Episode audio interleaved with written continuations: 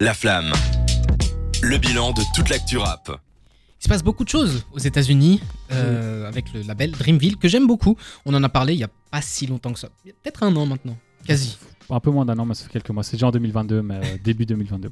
Je me rappelle que le projet de groupe, donc euh, Dreamville, Revenge of the. C'est la D-Day mixtape. D-Day Mixtape, merci Ouais. beaucoup. Je me rappelle qu'on l'écoutait, il faisait froid. Et maintenant il fait froid. Donc voilà, j'arrive à me situer comme ça.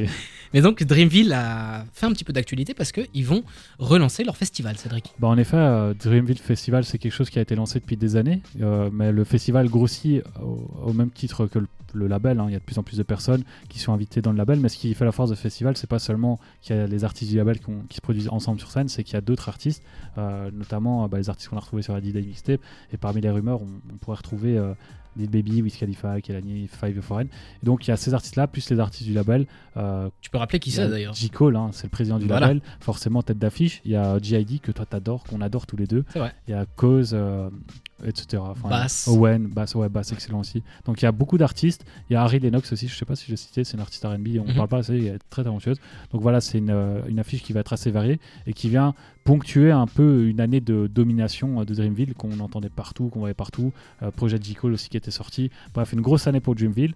Ils ont déjà fait le euh, Dreamville Festival il y a quelques mois, mais là ils vont le refaire. euh, bah, c'est annuel du coup forcément, Mhm. mais là ça va être normalement une plus grosse affiche parce qu'il y a plus du tout les mesures Covid, donc plus de plus grosse affiche, plus d'invités. Donc on a hâte. On n'y sera pas, mais on a hâte quand même. C'est vrai, on en- on n'y sera pas en aura hâte parce que c'est des artistes qu'on aime beaucoup euh, Ouais. ici euh, dans les studios. Toi, Louis, t'es un petit peu moins euh, là-dedans, mais Je m'y mets, je m'y mets, je m'y mets. pour te faire un, un résumé très rapide, c'est J. Cole qui euh, a lancé un label dans lequel il, il pousse vraiment des jeunes en qui il croit. Euh, la tête d'affiche, c'est J.I.D. qui J.I.D. A, a déjà suffisamment pété, je pense. Mais il y en a vraiment beaucoup d'autres.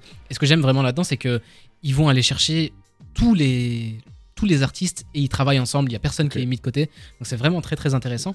Et euh, j'aime voir qu'ils relancent un festival avec des Festival qui aura lieu le 1er et 2 avril en Caroline du Nord euh, 2023 forcément. Voilà. Je crois pas que je l'avais dit donc euh, je préfère Non, je pense préciser.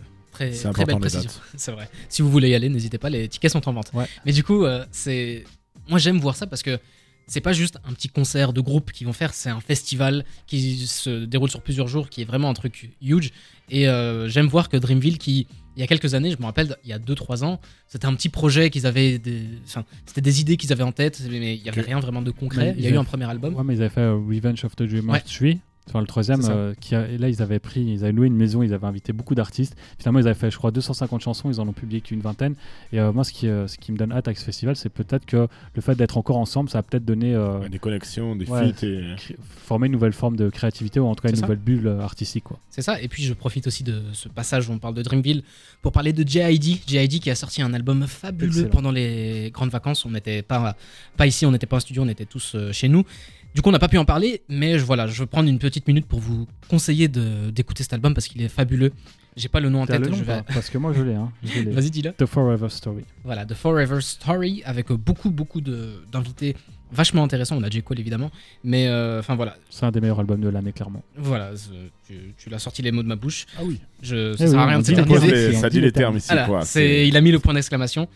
Il y a aussi Joey Badass qui avait ça. Maintenant que j'y pense, Ouais, euh, les albums album, ouais. dont on n'a pas parlé, Joey Badass. Mais on avait parlé à la rentrée, on nous a dit qu'est-ce qu'on avait écouté cet été. et, je Ouais. me rappelle que Martin a dit Joe Badass. Et moi, je, pense. Je crois que c'est Martin qui a dit Joe Badass. Et euh, je lui ai dit que moi, j'avais écouté G.I.D. du coup. De Je toute façon, je, je vous tease.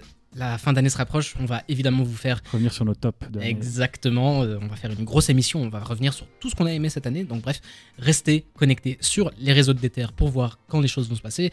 Euh, Écoutez-nous en direct ou en replay sur déter.be. Je vous rappelle les, les liens usuels, les, les Oui, petits oui. trucs que je répète tout le temps. On est ensemble jusque 22h. On va se faire une double pause avec Peur de Kershak et Quoi de Booba. Et on revient juste après pour. euh, Qu'est-ce qu'on a après? Ah, Retour le jeu. Fresh. Ouais, après, il y a le jeu. Et après, il y a le jeu. Faut Le je jeu, c'est plus tard, t'inquiète. On y arrive. À tout de suite.